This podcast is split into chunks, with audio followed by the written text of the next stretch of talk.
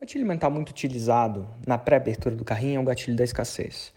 E aqui, primeiramente, vale um, uma coisa muito importante. Escassez é uma parada muito louca. Quanto mais alguma coisa tende a ser escassa, mais tem um valor na cabeça das pessoas. Eu tenho vídeos incríveis que falam de escassez por uma hora, mas o princípio básico é esse. E ele só vai funcionar, o segundo princípio é, escassez funciona mesmo que você entenda que funciona, mesmo que você saiba que funciona, desde que tenha, aí vem o segundo princípio, integridade. Se não tiver integridade, ele vai funcionar uma vez só. Ah, basicamente isso, porque as pessoas vão parar de acreditar no seu escassez, vão pagar para ver e eventualmente mesmo que ela que a escassez dessa vez seja íntegra, ela vai perder a oportunidade, não, não vai ajudar nem ela nem você.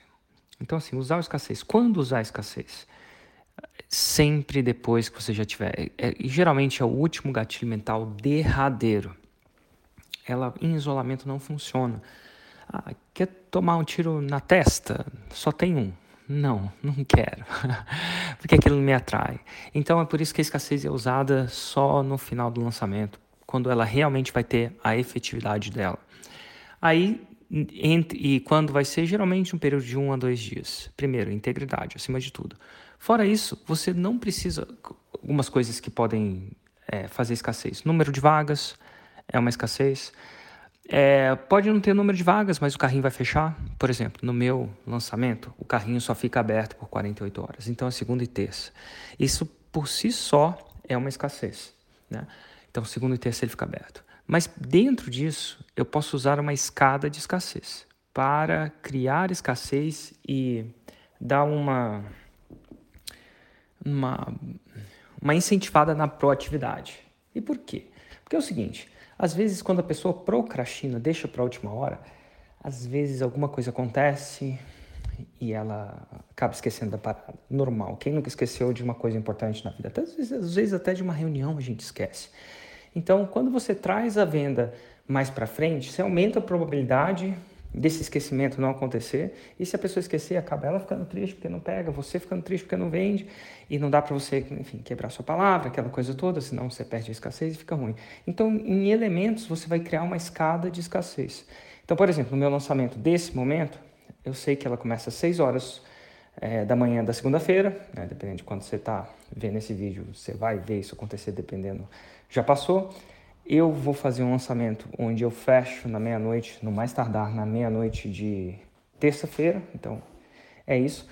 E, e aí eu faço uma pequena escada de escassez. E a pequena escada de escassez que eu vou falar é o seguinte: eu vou dar é, 500 reais de desconto, no meu caso, para quem se inscreve, nesse caso desse lançamento, nem todos são assim, de quem se inscreve entre 6 e 9 horas. Por quê?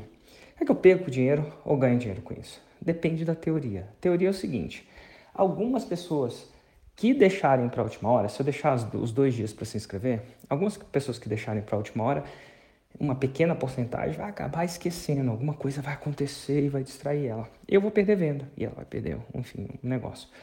Então, aí o incentivo para a pessoa não deixar para depois, se ela criar uma justificativa interna para ela mesma, para ela fez. E aí eu perco um pouco no preço mas eu ganho mais no volume, porque em teoria essa pessoa, estatisticamente, de mil pessoas, X pessoas vão esquecer, porque a vida é assim, é, num ambiente estatístico é isso que acontece. Só que, mesmo que empate no final, que o ganho, o leve ganho, dessas pessoas que não esquecer vão acabar comprando, e as pessoas que, enfim, mas eu vou ter cobrado um pouco menos, então tem uma matemática para isso. Se eu empatar, eu estou ganhando. Olha, se eu não gerar nenhum real a mais por dar esse desconto e eventualmente compensar pelas pessoas que vão esquecer, eu vou estar tá ganhando. Por quê? Porque mais pessoas que vão tender estatisticamente a fazer um 6 em 7. Quanto mais pessoas tendem estatisticamente a fazer um 6 em 7, mais o meu negócio cresce num âmbito geral, médio e longo prazo.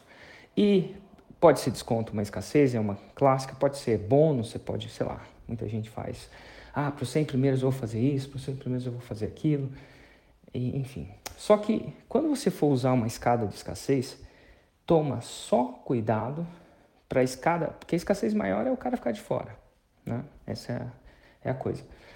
Mas toma só cuidado para a sua escassez não ser tão poderosa que seja um fechamento de carrinho virtual. Por exemplo, se, sei lá, é, o bônus para as três primeiras horas fosse, sei lá, 10 mil reais, alguma coisa do tipo. O que, que acontecia? Depois disso, a chance de alguém comprar ia ser pequena porque ela achar que ele está perdendo muito.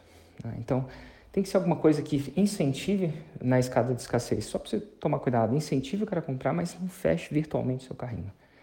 E por que não? Porque eu acho que algumas pessoas precisam mais de tempo para levantar o dinheiro, fazer acontecer.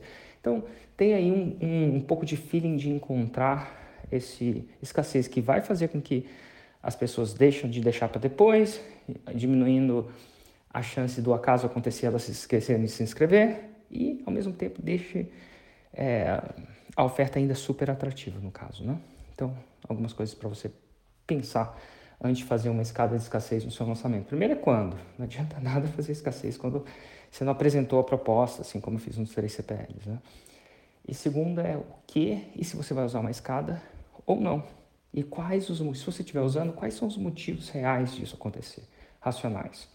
É isso que você tem que pensar.